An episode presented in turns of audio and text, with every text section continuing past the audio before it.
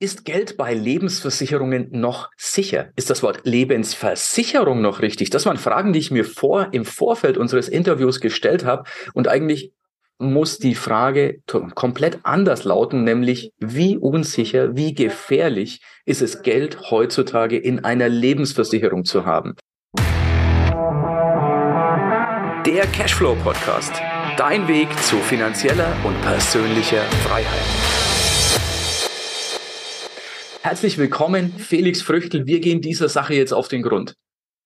Danke, Erik, für die Einladung. Ich freue mich auf das Gespräch. Ja, Felix, äh, vielleicht bevor wir jetzt gleich in die Materie gehen, ähm, möchte ich dich nur am Rande gekratzt vorstellen. Lass dich das dann ergänzen, denn äh, es hat ja schließlich seinen Grund, dass ich genau mit dir über dieses Thema spreche. Denn Felix, ähm, berichtige mich, ihr beschäftigt euch seit einigen Jahrzehnten schon sehr intensiv mit Lebensversicherungen? Ja, genau, richtig. Also seit Ende 2006 machen wir nichts anderes, als den Lebensversicherungen ganz genau auf die Finger zu schauen, ein bisschen hinter die Kulissen der Lebensversicherungsbranche zu blicken und ähm, wirklich zu schauen, was den Versicherten, den Versicherungsnehmern denn wirklich zusteht und ähm, das ins Verhältnis zu setzen zu dem, was der Versicherungs, die Versicherungskonzerne dem Kunden so äh, abspeisen wollen, sage ich jetzt mal. Das ist unsere Aufgabe seit ja jetzt 16 Jahren, richtig.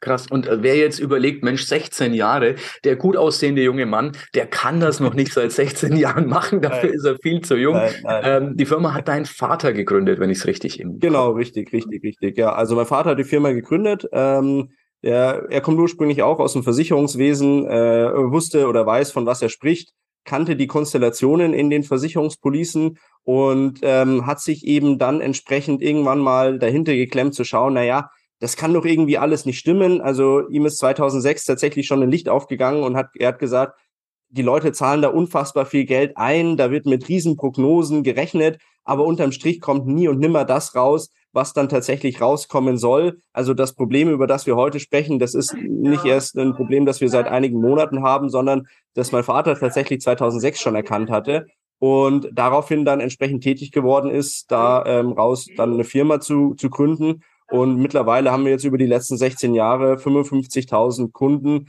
aus häufig sehr schlecht laufenden Lebens- oder Rentenversicherungen rausgeholfen tatsächlich. Krass, krass. Jetzt ist es ja so, dass nur die schlechte Rendite überhaupt noch nicht mal das, das große Problem ist. Das ist ja nur, ja, ich kriege nicht so viel, wie ich kriegen könnte.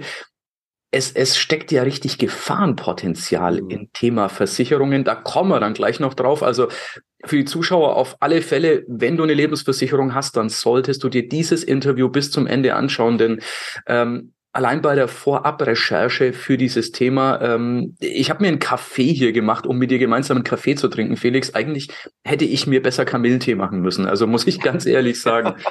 Lass uns mal mh, hm, langsam beginnen. Denn ich habe noch einige Fragen, wo deine Antworten wahrscheinlich den einen oder anderen äh, den Boden unter den Füßen wegziehen werden. Aber was ist denn so das grundsätzliche Problem, wo du sagst, naja, 2006 hat es dein Vater schon erkannt, da gab es mhm. einige Sachen, die es heute gibt, in der Form noch nicht, aber es war ja damals schon nicht super rentabel. Was ist das grundsätzliche Problem, Felix? Also das größte Problem sehe ich tatsächlich darin, ähm, in der Bequemlichkeit der Anleger dadurch, dass die Leute einfach in den letzten Jahrzehnten gewohnt waren, einfach in die Bank zu gehen oder zu ihrem Versicherungsvertreter und dort eine Lebensversicherung oder eine private Rentenversicherung abzuschließen, wurde es den Versicherungsgesellschaften relativ leicht gemacht, diese Produkte an den Mann oder an die Frau zu bringen. So, ähm, und diese, diese Problematik, da, da sehe ich tatsächlich das größte Gefahrenpotenzial, denn ähm, dass eine Lebens- oder eine Rentenversicherung für den Vermögensaufbau nicht geeignet ist, das wissen die, alle Ökonomen, alle Wirtschaftsexperten erzählen das schon seit den 80er Jahren. Also das ist, das ist keine Sache, die jetzt erst in den letzten Jahren tatsächlich ans Licht gekommen ist. Ähm, eine Lebensversicherung ist für den Vermögensaufbau nicht geeignet, maximal vielleicht noch für den Vermögenserhalt. Aber es werden immer noch äh, zigtausende und Millionen von Verträgen jedes Jahr abgeschlossen, einfach aufgrund der Unwissenheit. Und ähm, du hast es gerade richtig gesagt, Erik, wir werden gleich nochmal eingehen auf die Problematiken in der Zinsstruktur, auf der Problematik in der, in der Kostenstruktur und ähm, auch auf die ähm, ja, gesetzlichen Eingriffsmöglichkeiten, also die der Staat tatsächlich in den letzten Jahren geschaffen hat. Aber die Ausgangssituation kann ja nur dadurch geschaffen werden, dass die Leute immer noch massenhaft dieses Produkt kaufen oder in der Vergangenheit abgeschlossen haben. Und das ist immer so eine Sache, wo ich sage, da muss jeder wirklich an sich selbst arbeiten, weil wenn diese Produkte, private Lebens- oder Rentenversicherung im Jahr 2023 sind wir ja mittlerweile, immer noch wie geschnitten Brot verkauft werden, dann stimmt irgendwas bei der finanziellen Bildung unserer, unserer Mitbürgerinnen und Mitbürger nicht, weil das dürfte eigentlich nicht passieren. Da bin ich voll deiner Meinung. Ähm, ich möchte aber vielleicht auch die Mitbürgerinnen und Mitbürger, wie du es so nett genannt hast, ähm, so einen Ticken in Schutz nehmen. Ich bin gelernter Banker, war zwölf Jahre bei der Sparkasse und dort lernst du auch nichts Besseres als Sorge für dein Alter mit einer Lebensversicherung vor. Also ich hatte zwei sehr große Lebensversicherungen ähm, mit betrieblicher Altersvorsorge zusätzlich und, und alles Mögliche. Also da war das auch völlig natürlich und jeder musste eine Riester-Rente oder später dann als Selbstständiger eine Rürup-Rente. Man musste das alles haben. Das war so die Logik. Es ist schier nicht verwunderlich, dass hm, wenn es Banker nicht besser wissen, ich meine, woher soll es der normale Bürger dann wissen? Ne? Ja, vollkommen richtig. Also das sollte auch kein Vorwurf sein oder dergleichen, sondern eigentlich eher ein Aufruf dazu, äh, mal auch ein bisschen hinter die Kulissen zu blicken, weil das Problem ist doch das folgende. Ähm, selbst wenn eine Lebensversicherung in ihren besten Zeiten mal irgendwie drei oder vier Prozent gemacht hat äh, und das damals auch vor Abzug von Kosten, also mhm. ähm, ich sag mal so Netto-Rendite irgendwie bei zwei, drei Prozent bei wirklich guten Verträgen pro Jahr. Ähm, wenn man da hingegen dann die Kaufkraftentwertung der jeweiligen Jahre entgegensetzt, also die, die Inflation dann im Endeffekt und dann die Netto-Realverzinsung sich anschaut, dann ist es tatsächlich so, dass seit der, ähm, seit dem Zweiten Weltkrieg, also seit 1949, ähm, man einen Großteil der Zeit, wenn man in Geldwerte investiert hat, tatsächlich im negativen Verlauf sich befunden hatte. Ja. Das heißt, dass ja. man nach Abzug der Kaufkraftentwertung tatsächlich Vermögen verloren oder vernichtet hat. Und das hat man in diesen Lebensversicherungen eben auch. Und das ist ein grundsätzliches Problem von Geldversprechen, also auch von ähm, äh, Girogeld, äh, Tagesgeld, ähm, Sparbuch etc., was es da alles gibt. Das Problem ist, sobald ich Kapital tatsächlich einfach nur in Geld, Werte investiere, die der Kaufkraftentwertung schutzlos ausgesetzt sind, betreibe ich keine Vermögenssicherung. Das ist mal eins, was klar ist. Absolut, absolut.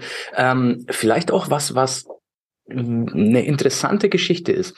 Viele Menschen, die sagen, ich habe eine Verzinsung von, sagen wir mal, zwei Prozent auf meine Lebensversicherung, ist ja in dieser schlechten Zinsphase, jetzt steigen die Zinsen ja gerade wieder so ein Ticken, aber in dieser schlechten Zinsphase ist das ja noch toll. Ähm, lass uns damit mal aufräumen. Wenn ich 100 Euro einzahle, kriege ich zwei Prozent auf 100 Euro? Nein.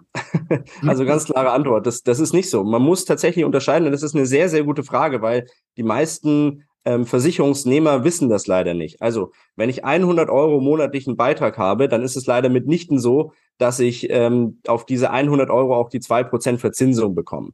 Von den 100 Euro gehen erstmal die Kosten weg. Da gehen Kosten für den Vertrieb weg, da gehen Kosten für die Verwaltung weg, da gehen Kosten für eventuelle Risikofaktoren wie eine Berufsunfähigkeit oder dergleichen noch weg. Und dann bleibt ein Sparanteil übrig. Und dieser Sparanteil, der bewegt sich so zwischen 75 und 85 Prozent der Gesamtsumme, die monatlich zur Verfügung gestellt wird. Das heißt, wir reden dann von, sagen wir mal, im Durchschnitt ungefähr 80 Euro, auf die dann wirklich die zwei Prozent Verzinsung angesetzt werden. So, und ähm, da, dann kann man schon hochrechnen, was ich wirklich an Verzinsung über die Jahre und Jahrzehnte brauche, um die Kosten, die in diesen Verträgen drin sind, dann wirklich auch mit Zinsen zu kompen oder kompensieren zu können. Und das ist ein ganz, ganz wichtiger Punkt, den man sich immer vor Augen halten muss. Es wird mitnichten der Betrag verzinst, den man der Versicherungsgesellschaft monatlich zur Verfügung stellt. Davon gehen im Durchschnitt in Deutschland rund 20 Prozent nochmal Kosten weg und auf den dann verbleibenden Sparanteil, da kriege ich dann die zwei Prozent drauf. Das ist nämlich ein Punkt, der selbst mhm. mir damals irgendwann mal aufgefallen ist, aber relativ spät. Also für mich war auch immer klar, ja, Verzinsung ist der Zins, den ich auf das kriege, was ich einzahle und dem ist, wie du sagst, mitnichten so.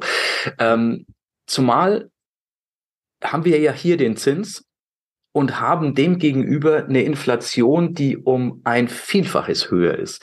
Und das war ja auch in, in der Phase, wo Lebensversicherungen noch 4, 5, 6 Prozent Zinsen hatten, da war ja auch die Inflation, die Geldentwertung um ein Vielfaches höher. Ähm, ja, lass mich die provokative Frage stellen, spare ich mich mit der Lebensversicherung arm? Ähm, das möchte ich gar nicht persönlich dann beantworten, sondern zitiere ich vielleicht einfach jemanden. Und zwar äh, sehr, sehr guter Artikel, der diesen Monat im äh, Manager-Magazin veröffentlicht worden ist, vom Axel Kleinlein. Das ist der ehemalige Vorstand vom Bund der Versicherten, also ein Verbraucherverbund. Und der hat tatsächlich gesagt, ich zitiere, eigentlich müssten alle Besitzer von privaten Lebens- und Rentenversicherungen in Deutschland aktuell ihren Vertrag kündigen. Zitat Ende. Ähm, warum? Du, man hat tatsächlich aktuell die Problematik, dass man mit einem solchen Geldwert und da ist eine Lebens- oder eine Rentenversicherung ja einfach nur ein Teil davon, ähm, tatsächlich Vermögensvernichtung betreibt. Weil selbst wenn ich jetzt zwei Prozent bekomme und manche Versicherungen haben jetzt wieder ein bisschen angehoben, da gibt es 2,25 Prozent vor Abzug von Kosten. Völlig Banane. Ich habe aktuell demgegenüber eine Kaufkraftentwertung von deutlich im zweistelligen Bereich. Also die 8,7 Prozent, die uns da offiziell erzählt werden, die können wir uns sowieso hinter die Ohren schmieren. Also äh, da ist, also da wissen wir beide Bescheid und jeder, der da noch nicht Bescheid weiß, dem äh, empfehle ich einfach mal, sich den, den Warenkorb anzuschauen im Detail auf Grundlage dessen die Inflation berechnet wird. Ähm, das ist, das ist ein, ein Witz. Also das spiegelt nicht annähernd unsere Realität wieder, unser, unser tägliches Leben. Ähm, und unser tägliches Leben befindet sich halt aktuell tatsächlich in dem Maße, dass wir eine deutlich zweistellige Inflation haben, meiner Meinung nach rund irgendwo bei 15 Prozent. Ähm, und wenn ich dementsprechend irgendwie zwei Prozent Verzinsung bekomme, dann habe ich immer noch eine Kaufkraftentwertung von 13 Prozent Jahr für Jahr. Also man kann mit Fug und Recht behaupten, wer jetzt nicht aktiv wird und sein Geld da in irgendeiner Form noch in Geldversprechen geparkt lässt, ruhigen Gewissens, der betreibt tatsächlich Vermögensvernichtung, ja. Krass, erinnert mich so ein bisschen an, an äh, den Spruch, was musst du in Deutschland tun, um Millionär zu werden? Zwei Millionen anlegen. Richtig. bist, du nachher, bist du nachher einfacher Millionär. Genau. ähm, das ist aber noch nicht mal alles. Jetzt steckt ja eine Menge Geld in Lebensversicherungen drin, Felix. Und das weckt Begehrlichkeiten. Jetzt hast du schon über staatliche Eingriffe und sowas gesprochen und ich glaube, jetzt ist der Moment, wo Leute, wenn sie es bis hier geschaut haben, wo sie gleich kalte Füße kriegen, wenn sie noch eine Lebensversicherung haben. Äh, lass uns darüber mal sprechen. Ja, sehr gerne. Wo wollen wir da beginnen? Vielleicht mal, ähm, um die Dimension darzustellen, um die es geht. Also wir haben in Deutschland 83 Millionen Lebens- oder Rentenversicherungen privater Art. Ähm, wir haben 2,4 Billionen Euro, die in diesen Verträgen gebunden sind. Und ähm, wie du es richtig gesagt hast, natürlich weckt das Ganze Begehrlichkeiten, weil das, das ist unfassbar viel Kapital. Das wird ähm, jedes Jahr mehr. Und im Zweifel könnte man sich daran ja auch in irgendeiner Form bedienen, um den Haushalt auszugleichen. Äh, wie, wie ihr merkt, spreche ich jetzt gerade mal im Konjunktiv. Aber was äh, sehr, sehr interessant ist, dass in den letzten Jahren und Jahrzehnten diese staatlichen Eingriffsmöglichkeiten extrem intensiviert worden sind. Das heißt, es sind unfassbar viele Regelungen und Gesetze tatsächlich ähm, eingebracht worden, die es dem Staat, aber auch den Versicherungsgesellschaften ermöglichen, direkt auf das Kapital der Versicherungsnehmer zuzugreifen. Ähm, vielleicht beginnen wir mit dem Paragraph, der noch am bekanntesten ist. Und äh, das ist der Paragraph 314 Versicherungsaufsichtsgesetz. Also jeder, der den vielleicht noch nicht gehört hat, den empfehle ich jetzt einfach mal diesen Paragraph 314 zu googeln ähm, wie Erik gerade gesagt hat, man sollte auf dem Stuhl sitzen, weil sonst fliegt man, vielleicht fällt man dann um, wenn man sich den, äh, äh, den Paragraphen mal im Detail durchliest. Ich fasse mal kurz zusammen. Dort steht drin, dass die Versicherungsgesellschaft bei einer Schieflage, und eine Schieflage ist nicht genauer definiert, also eine Schieflage wird dann entsprechend ähm, von der Finanzdienstleistungsaufsicht, also von der BaFin definiert. Ähm, wenn also eine Versicherungsgesellschaft in Schieflage gerät, dass die Versicherungsgesellschaft verpflichtet ist dazu, das gesamte Geld der Kunden einzubehalten. Das heißt, ich darf nicht von meinem Ableben Gebrauch machen. Also wenn ich sterbe, kriege ich kein Geld. Äh, wenn ich kündige, kriege ich kein Geld. Wenn ich ein Darlehen aus meiner Versicherung raushaben möchte, kriege ich kein Geld. Und meine Damen und Herren, wir sprechen immer noch über das eigene Geld. Ich komme nicht mehr an mein eigenes Geld. Aber, und das macht diesen Paragraphen so interessant, ich muss weiter monatlich in die Versicherungspolice einzahlen, mit dem Hintergrundwissen, dass ich weiß, dass ich nie mehr oder in, in Zukunft erstmal nicht mehr an das Geld kommen werde. Also ich finde das immer Wahnsinn. Ich weiß nicht, Erik, wie, wie, was sagst du dazu? Das, das, Felix, ist der Grund, warum ich mir überlegt habe, ob Kaffee eine schlaue Idee war. Weil es ja, ist wirklich was, ähm, nicht nur, dass man wirklich kalte Füße kriegt, sondern es hat auch so, ein, so dieses, es ist dieses Ungerechtigkeitsgefühl. Ich muss, ja. ich muss Geld in, in ein tiefes Loch werfen, wo ich weiß, ich werde da nie wieder was rauskriegen, aber ich werde gezwungen, weiter Geld dort reinzuwerfen. Ja. Und das ist unglaublich. Also für jeden Paragraph 314 Versicherungsaufsichtsgesetz ist es. Also googelt das gerne mal. Ähm, auf, bei uns auf Bayerisch sagt man mal, da rollst du die Zehennägel auf. Also das ist wirklich so, das ist, äh, ja. da, da wird es einem also, heiß und kalt. Ne? Ja, das ist wirklich, ist wirklich verrückt. Und was ich dann häufig auch begegnet bekomme, ist, ähm, dass dann, ähm, ja, wenn ich irgendwo einen Vortrag mache oder so, dass es dann ganz häufig heißt, ja, Herr Früchtel, diese Gesetzgebungen, die gibt's zwar, aber es gibt so viele Gesetze, die finden ja nie Anwendung. So, und da muss ich leider mit diesem Mythos auch aufräumen, denn der Paragraph 314 hat in den letzten vier Jahren dreimal Anwendung gefunden äh, bei, äh, bei Pensionskassen. Und Pensionskassen sind ja im Endeffekt ähnlich aufgebaut oder fast gleich aufgebaut wie Versicherungsgesellschaften. Und ähm, da war das so, dass der Paragraph 314 gezogen worden ist. Das heißt, es wurde das Neugeschäft eingestellt im ersten Moment dann äh, konnten die Versicherungsnehmer nicht mehr uneingeschränkt auf ihr Geld zugreifen und dann wurden selbst laufende Renten und ähm, Rückkaufswerte einfach gekürzt um bis zu 50 Prozent. Das heißt, in einem Monat hatte ich noch einen Policenwert von 80.000 Euro und im Monat drauf war der Policenwert nur noch bei 40.000 Euro gestanden. So, und das muss sich eben jeder vergegenwärtigen, der ein solches Papierversprechen hat. Eine Lebensversicherung, eine Rentenversicherung, Bausparvertrag, äh, ein Sparbuch etc. ist im Zweifel nicht viel mehr wert wie das Blatt Papier, auf dem dieser Wert abgedruckt ist. Weil wenn morgen eine Gesetzgebung vorhanden ist, die sagt, pass auf, wir streichen den Wert um 50 Prozent runter, dann ist der Wert um 50 Prozent nach unten gestrichen worden. Wenn es den Euro, die Währung in der Form vielleicht im nächsten Monat nicht mehr gibt, dann ist entsprechend der Wert nach unten gesetzt worden. Und wir erleben das doch tagtäglich, allein mit der Inflation, wo wir gerade drüber gesprochen haben. Das allein führt doch da schon dazu, dass dieses Blatt Papier, auf dem der Rückkaufswert abgedruckt ist, jeden Monat tatsächlich weniger wert wird. Also es ist eine sehr, sehr spannende Situation und da gibt's ganz, ganz viele andere Gesetzgebungen auch noch. Risikobegrenzungsgesetz, das ist auch eine interessante Story, kann man vielleicht nochmal kurz ähm, mitnehmen. Risikobegrenzungsgesetz wurde äh, verabschiedet während der Fußball-WM 2014 in einer affenartigen Geschwindigkeit durch Bundestag und Bundesrat gejagt worden. Wir haben uns gefreut, weil wir sind Weltmeister. Bundestag und Bundesrat hat sich gefreut, weil wir waren nicht wirklich aufmerksam. Ähm, und dann, da wurde entsprechend mit dem Risikobegrenzungsgesetz die Grundlage dafür geschaffen, dass Versicherungsgesellschaften Bewertungsreserve und Überschussbeteiligung, das sind quasi die, die Erträge der Versicherungsnehmer, dass sie die mit relativ leichten ähm, Begründungen tatsächlich dem Kunden gegenüber streichen dürfen. Und das passiert seitdem tagtäglich oder jährlich und hat letztes Jahr auch eine sehr, sehr große Versicherungsgesellschaft in Deutschland getroffen. Die haben ihre Bewertungsreserven von einem auf den anderen Monat um 90 Prozent gekürzt. Also es ist tatsächlich keine reine Hypothese, es findet Anwendung. Man liest es halt nicht einfach nur ganz vorne in der Bildzeitung, sondern das ist halt einfach eine Sache, die ein bisschen unter dem Radar läuft, die aber tatsächlich 83 Millionen Leute in Deutschland betrifft, die noch so einen Vertrag haben. Krass. Also man sieht auch wirklich, es ist nicht eine Stolperfalle, das ist ein Minenfeld mittlerweile. Bevor ich dich gleich noch zwei wichtige Fragen frage, Felix, vielleicht schon mal ein Hinweis. Falls du selbst noch eine Lebensversicherung hast, also nicht du, Felix, bei dir bin ich mir sicher, du hast keinen Sparvertrag in der Lebensversicherung, sondern für unsere Zuschauer und Zuhörer, falls du sowas noch hast und überlegst, verflixt, jetzt habe ich kalte Füße, jetzt ist es soweit. Ähm, wir haben dir verlinkt in den Show Notes die Möglichkeit, wo Felix dich berät, wie du da rauskommen kannst. Also Felix hat eine Firma, da geht es darum, da kommen wir gleich noch dazu, dass er dir hilft, aus solchen Verträgen rauszukommen, dein Geld wieder zu sichern. Also schau dir den Link in den Show Notes an. Erklären wir gleich noch, nur bevor ich die Fragen stelle und noch weiter hier mache, ich dachte mir, jetzt ist der Moment, wo ich dir auch eine, eine Möglichkeit zum Aufatmen geben möchte. Also es gibt Lösungen, allerdings es ist was, was ich wirklich nicht ich würde es nicht auf die lange Bank schieben, denn es wird gerade nicht besser. Ähm, ja, Felix, wir haben uns ja jetzt über den, den Unsinn der Lebensversicherungen unterhalten.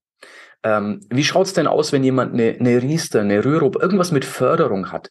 Macht es die Sache besser? Ist das was, wo man sagt, ah, ich kann aufatmen, ich habe ja was mit Förderung, sind ja die Kosten irgendwo begrenzt und ich kriege staatliche Förderung. Wie schaut's da aus?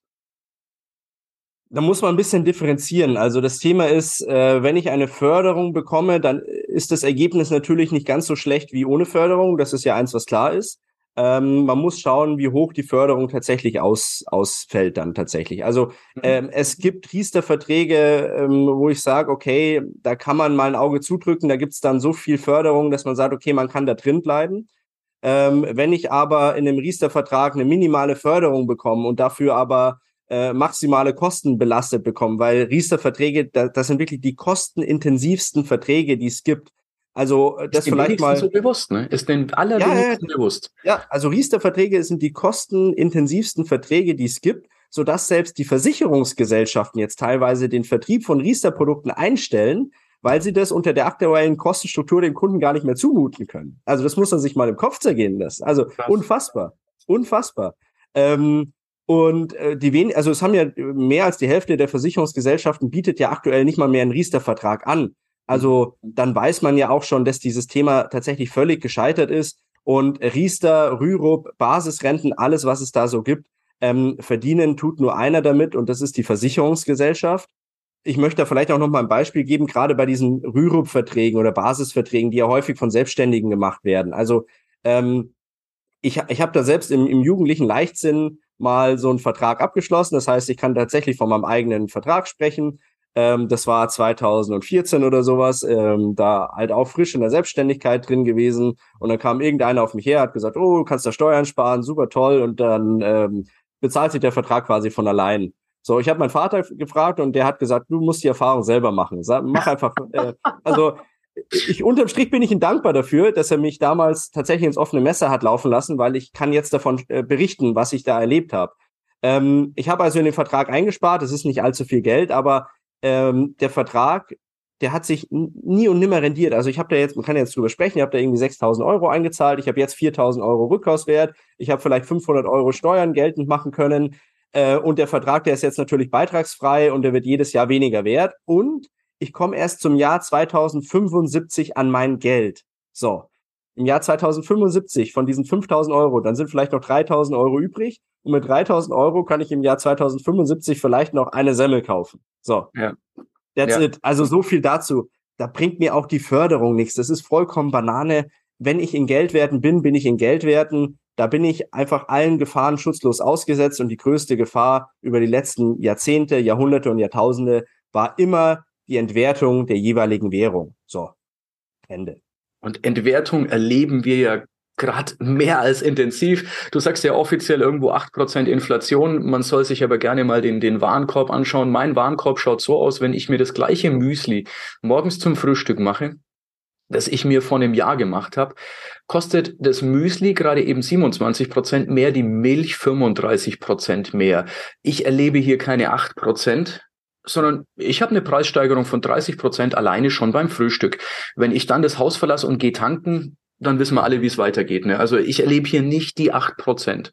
Ähm, ich kaufe aber auch nicht jede Woche einen, einen Personal Computer und mache eine, eine Fernreise. Also das ist das, was im Warenkorb drin ist, ne? wo man sagt, ja, okay, stimmt ja irgendwo nicht. Ich heize vielleicht mein Haus, ich mache warmes Wasser, ich mache das Licht an und erlebe überall eine Postensteigerung von deutlich mehr als acht Prozent. Beim Heizen sind wir eher so im Bereich 100 Prozent. Also ja. Ähm, Felix, bevor wir zum Thema Lösung kommen, jetzt denkt der eine oder andere, ja, Lebensversicherung hat eine schlechte Zeit. Das wird schon wieder. Das ist ja das, was wir Menschen gerne denken. Wie sieht die Zukunft der Lebensversicherung aus? Ähm, eine sehr, sehr gute Frage. Also man möchte ja meinen, dass aufgrund der steigenden Zinsen jetzt vielleicht auch wieder der Druck so ein bisschen von den Schultern der Versicherungsgesellschaften fällt. Und die Versicherungsgesellschaften selber haben sich ja auch so ein bisschen ähm, weit aus dem Fenster gelehnt, meiner Meinung nach, Ende letzten Jahres, indem sie gesagt haben, ja, durch die steigenden Zinsen wird das jetzt alles wieder gut und ähm, wir können den Kunden jetzt auch ein bisschen mehr Verzinsung zur Verfügung stellen. Und dann kommt tatsächlich der ein oder andere auf den Gedanken zu sagen, na ja, äh, das war vielleicht in der Vergangenheit nicht so gut, aber jetzt wird's wieder gut. Mit dieser Überlegung muss ich tatsächlich auch aufräumen, weil man muss sich einmal anschauen, wie die Versicherungsgesellschaften investiert sind. Versicherungsgesellschaften sind per Gesetz dazu verpflichtet, einen Großteil ihres Kapitals in sogenannte mündelsichere Anlagen zu investieren. Ähm, solche mündelsicheren Anlagen sind in der Regel ähm, Anleihen, also Unternehmensanleihen, aber in der Hauptsache Staatsanleihen. Denn Staatsanleihen haben ja per Definition das geringste Ausfallrisiko. Ähm, ich lasse das mal dahingestellt, ob das realistisch ist, aber äh, per Definition ist das so, dass eine Staatsanleihe noch das geringste Ausfallrisiko hat. Ähm, sodass der größte Abnehmer von europäischen Staatsanleihen neben der EZB selber, die ja by the way eigentlich gar keine äh, Anleihen kaufen dürfte, aber das ist eine andere Sache, ähm, äh, die vers deutschen Versicherungsgesellschaften sind. Das heißt, die deutschen Versicherungsgesellschaften sind voll mit Staatsanleihen. Und mit welchen Staatsanleihen? Mit Staatsanleihen aus Italien, Spanien, ähm, Portugal, Griechenland, Kroatien. Mit solchen Staatsanleihen sind die voll. Warum? Weil wir müssen mal ein Jahr zurückgehen oder eineinhalb Jahre zurück. Na, ein Jahr reicht. Ähm, damals gab es für eine zehnjährige äh, italienische Staatsanleihe eine Verzinsung von 1,3 Prozent, sowas ungefähr. So. Und auf eine deutsche Staatsanleihe gab es minus 0,5 Prozent. Na klar hat die Versicherungsgesellschaft die italienische Staatsanleihe gekauft, weil da gab es wenigstens noch ein bisschen Verzinsung. Was ist jetzt mit den Staatsanleihen im letzten Jahr passiert? Die Staatsanleihen hatten im Jahr 2022 den schlechtesten Verlauf seit 200 Jahren. Also der Anleihemarkt ist ja komplett zusammengebrochen. Das ist eine Sache, die die breite Öffentlichkeit gar nicht mitbekommen hat. Also wir haben keine Finanzkrise, wir haben keine Börsenkrise, wir haben eine Anleihenkrise. Die Anleihenmärkte sind vollkommen kaputt. Warum? Weil jetzt eine zehnjährige italienische Staatsanleihe aktuell bei 4,5 Prozent dotiert. So. Und natürlich werden die Staatsanleihen, die vor einem Jahr gezeichnet worden sind, extrem uninteressant. Das heißt, die sind im Wert bis zu 50 Prozent gefallen. Ähm, das heißt, da sind unfassbar hohe stille Lasten bei den Versicherungsgesellschaften drin, die man bilanziell aber jetzt noch nicht sieht, weil man diese stillen Lasten eben nicht heben muss. Die Versicherungsgesellschaften haben ein Problem. Jetzt komme ich auf die Quintessenz. Ein unfassbares Liquiditätsproblem. Das heißt, wenn Sie jetzt als Zuschauer und als Versicherungsnehmer im großen Maße die Versicherungsgesellschaften im Regen stehen lassen und sagen, ich will jetzt gern mein Geld haben, ich möchte mein Geld gesichert haben, dann muss die Versicherungsgesellschaft die Anleihen teilweise auflösen und kriegt anstatt 100, für die sie die Anleihen bilanziert hat, nur 50 Euro zur Verfügung gestellt. So, das heißt, die haben das Cash gar nicht, das sie eigentlich bilanziell ausweisen würden. Und wir haben einmal schon letztes Jahr einen ganz großen Crash gesehen in England Ende Oktober 2022. Da haben die Pensionskassen in England genau dieses Problem gehabt, dass es einen unfassbaren Liquiditätsabfluss gab und die Pensionskassen kurz vorm Exodus standen weil sie eben gar nicht die Liquidität zur Verfügung stellen konnten, weil sie die Staatsanleihen verkaufen mussten. Und nur durch die Intervention der Bank of England, die unfassbar viel Kapital zur Verfügung gestellt hat, den Pensionskassen, konnte da wirklich ein Finanzkollaps der gesamten Welt verhindert werden. Und genau die gleiche Ausgangssituation haben wir bei deutschen Lebensversicherungsgesellschaften auch. Das heißt, ähm, es ist aktuell eine sehr, sehr spannende Zeit. Es ist brandgefährlich. Und ich sage, nein, es wird nicht besser. Man sieht das auch daran, dass Versicherungsgesellschaften immer häufiger in den Runoff gehen und sich quasi ihren Verpflichtungen ähm, ja, ent entledigen, um somit den Kunden im Endeffekt dann allein dastehen zu lassen. Also äh, die Illusion zu haben, es wird nicht besser, muss ich, die muss ich leider nehmen. Krass, krass, krass. Zusammenfassend, Lebensversicherungen haben sich nicht rentiert. Äh, bei der Verzinsung liegen wir meistens völlig falsch und kriegen deutlich weniger, als wir denken. Ähm, es wird auch in Zukunft nicht besser, sondern es schlummern da einige ja, Minen, die früher oder später hochgehen werden. Es, es sind einige Zeitzünder bereits gestellt, die uns irgendwann erwischen werden. Und das bisschen, was noch übrig bleibt, ähm, ja, das ist noch gefährdet, weil da eben Begehrlichkeiten seitens des Staates geweckt werden, weil man damit einfach ja sehr gut solidarisch die breite Masse versorgen kann, sprich der Staat kann sich selbst finanzieren, den Wasserkorb finanzieren und das Geld weiter rausblasen und das Ganze uns unter dem Gesichtspunkt Solidarität verkaufen. Faktisch ist, Lebensversicherungen sind aus meiner Sicht wirklich richtig gefährlich. Ausnehmen möchte ich eine Risikolebensversicherung, wo es darum geht, wenn ich sterbe, dass Summe X vorhanden sein muss. Wir sprechen hier von Sparverträgen. Also Geld in Versicherungen zu sparen ist meines Erachtens nach nicht nur grober Unfug, es ist gefährlich. Felix, wir haben aber nicht nur, wir sind nicht nur hier, um die Probleme zu wälzen, sondern du bringst ja auch eine Lösung mit. Deswegen spreche ich ja mit dir über dieses Thema. Lass uns darüber mal sprechen. Wie kannst du, wenn jetzt jemand hier ist und sagt, Mensch, was, was, was mache ich denn jetzt? Ich habe eine Lebensversicherung, ich möchte sie loswerden, ich möchte raus, ich möchte andere Entscheidungen treffen. Erzähl doch mal, wie kannst du demjenigen oder derjenigen helfen? Das ist eine gute Frage. Also das Wichtigste ist erstmal, dass man sich im Endeffekt schon mal damit beschäftigt hat, was man überhaupt da hat. Deswegen kann ich nur das wiederholen, was du vorhin auch gesagt hast. Bitte damit beschäftigen. Das machen die meisten Leute nämlich nicht. Also ich bin ein Fan dieser 72-Stunden-Regel. Wenn man dieses Interview gesehen hat, 72 Stunden, danach muss man aktiv geworden sein. Ähm, was können wir zur Verfügung stellen? Also wir können mit unserem Expertenteam einfach Expertise und Fachwissen zur Verfügung stellen.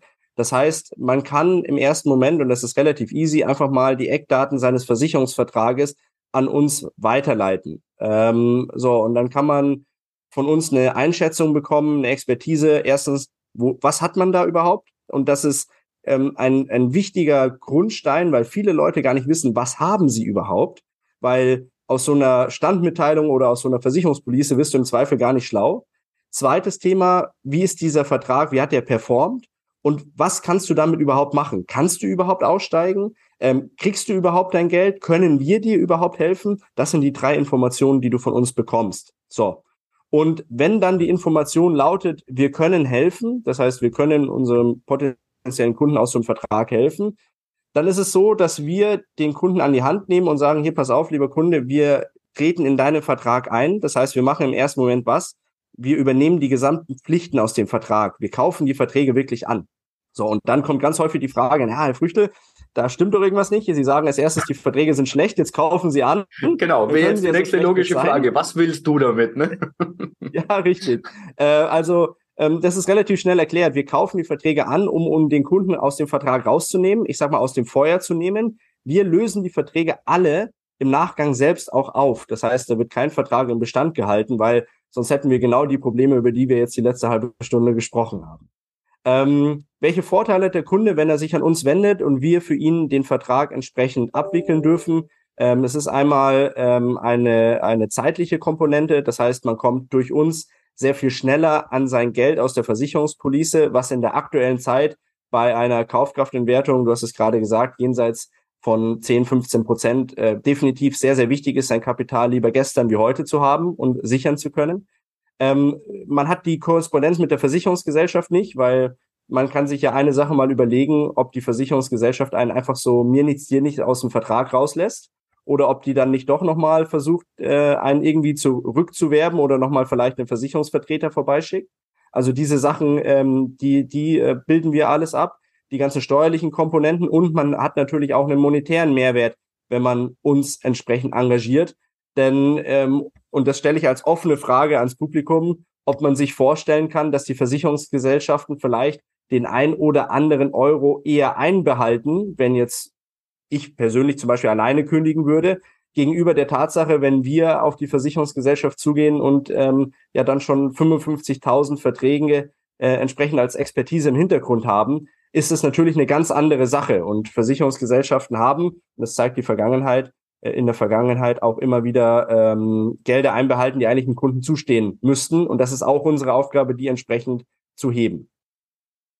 Das ist nämlich das, äh, wo ich, ich hätte dir die Frage sonst gestellt, ähm, was hat der Kunde davon? Er kriegt allein mehr Geld, dadurch, dass du eingeschaltet bist. Und warum kannst du das tun? Klar, weil ihr einen ganz anderen Apparat habt, weil ihr nicht ja absolut nicht ungebildet seid, wenn es um das Thema geht. Ihr wisst, welche Rechte ihr habt.